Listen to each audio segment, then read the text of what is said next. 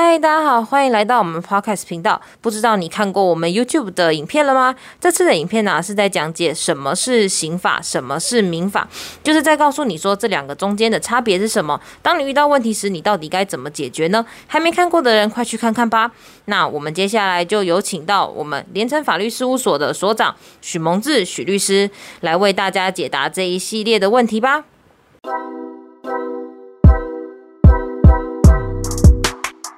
嗨，大家好，我是许蒙志许律师。徐律师，我今天在网络上被人家骂了，然后我想要告他，可是我想要的是他能得到赔偿金，那我到底该怎么办？如果你的目的只是想要得到赔偿金的话，那你其实可以考虑去告他，提起这个民事诉讼了。因为你提告刑事诉讼的话，通常公然侮辱就算成立的话，判的刑通常也不会太重，通常都是拘役一颗罚金处理掉了。那如果说你提告刑事的话，对方还是不愿意跟你和解的话，那刑事判决并不会判决说对方要赔你多少钱。你要求对方赔偿，你势必还是要另外再提出这个民事诉讼来要求赔偿啊。所以如果你的目的单纯只是要求要赔偿的话，那你可以考虑是不是提出这个民事诉讼就好了。我想大部分人还是怕关的哈。有时候你去提告公然侮辱的话，他这个有刑事责任。如果对方因为这样子，跟你和解的话，那刑事也是可以考虑的一个方式啦。但是归根究底，如果你的目的只是要求要赔偿的话，你去提高民事会比较快达到你的目的。所以我告民事的话，就一定会成立了吗？这个还是要看你具体的状况了。他到底骂了你什么？那是不是构成对方侵害到你的人格权？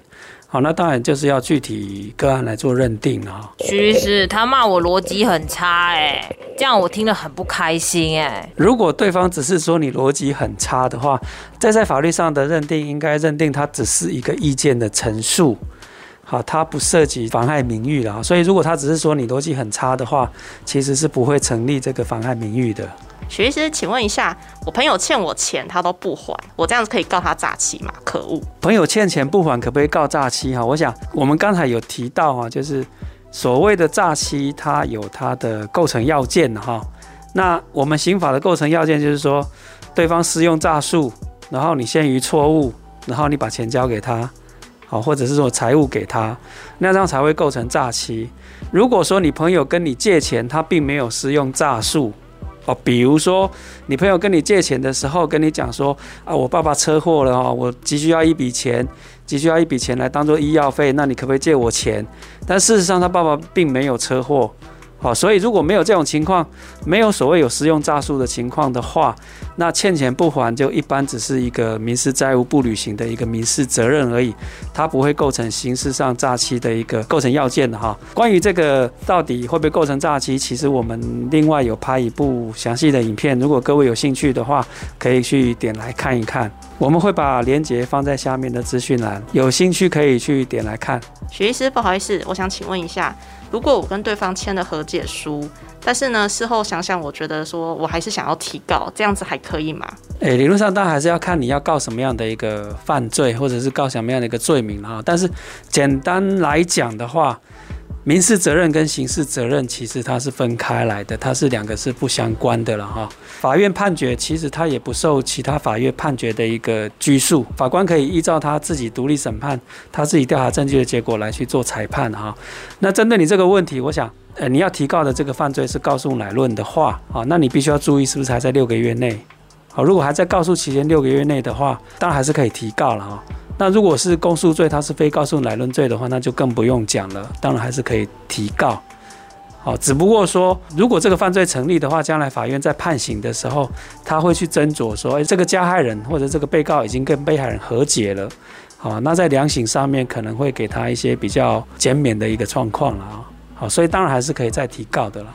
徐律师，那如果说我是因为我的安全帽被人家偷走了，所以我就决定跟隔壁的那辆机车借一下安全帽，我明天再还他，这样子我有犯法吗？诶，其实我们刑法的窃盗罪哈，不只有窃盗罪了，只要是财产犯罪的话，基本上它都有一个主观的构成要件啊，就是所谓为自己或他人不法所有之意图啊，也就是说。如果说你今天拿人家安全帽，你只是要来使用一下，你并没有要据为己有的意思的话，那这种情况就是所谓的使用窃盗。那使用窃盗其实跟我们这个目前的这个窃盗罪的构成要件其实是不符合的。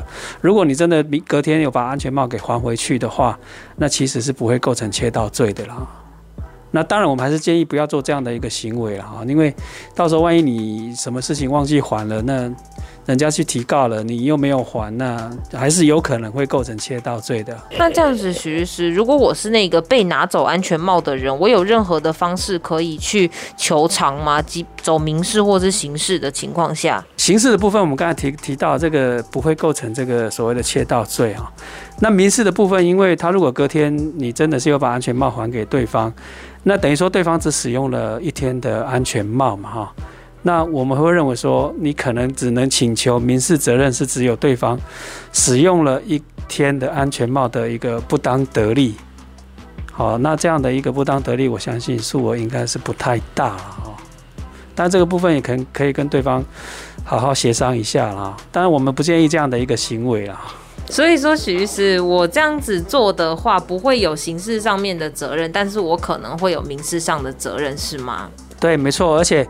其实到底有没有不法所有的意图哈？这个是一个主观上面的一个要件嘛哈？到底你心里在想什么？其实没有人知道哈。那如果是检察官在处理，或者是法院这样在处理的时候，他也只能看其他的一些事证，好来去判断到底你有没有这个所谓不法所有的意图了哈。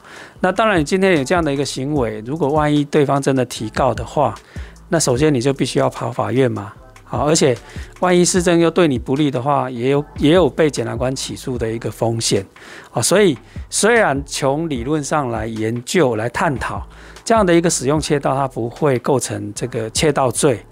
哦，但是在实物上，经过法院审理之后，会有怎么样的一个情况？这个还是要根据个案来做认定。哦，所以我们绝对不建议这样的一个行为。我们没有要倡导犯罪哦，我没有说绝对不建议哦，这样子这个太危险了，你还是有可能会犯罪的。徐律师，明明就是他先动手打我的，我只是。防卫的打回去而已啊，然后结果法官就判我们两个都有事情。你说法官怎么会这样子啊？诶，这种情况在法律上大概了，法官的见解是认为说，如果对方动手打你的话，那你可以离开嘛，啊，哦，你不见得要要还手嘛。那你一旦还手了之后，在法院就认定你这样子是互殴，那双方其实都会成立伤害罪，好，所以不存在到底谁先动手的，好，那顶多。到底谁先动手的？这个只会在量刑上面作为一个参考而已，而不会是犯罪成立与否的一个关键。好啦，那我们今天 podcast 的影片就到这边喽。大家还有什么问题的话，都可以去我们下面连接的官方账号上面询问。如果觉得不错的话，我们也会把它拍成影片或是 podcast，这样子你就会看到你自己的故事被律师好好的解释一通了。所以。有问题的话，都赶快来询问吧。那我们今天律师住隔壁就到这边结束喽，拜拜，拜拜。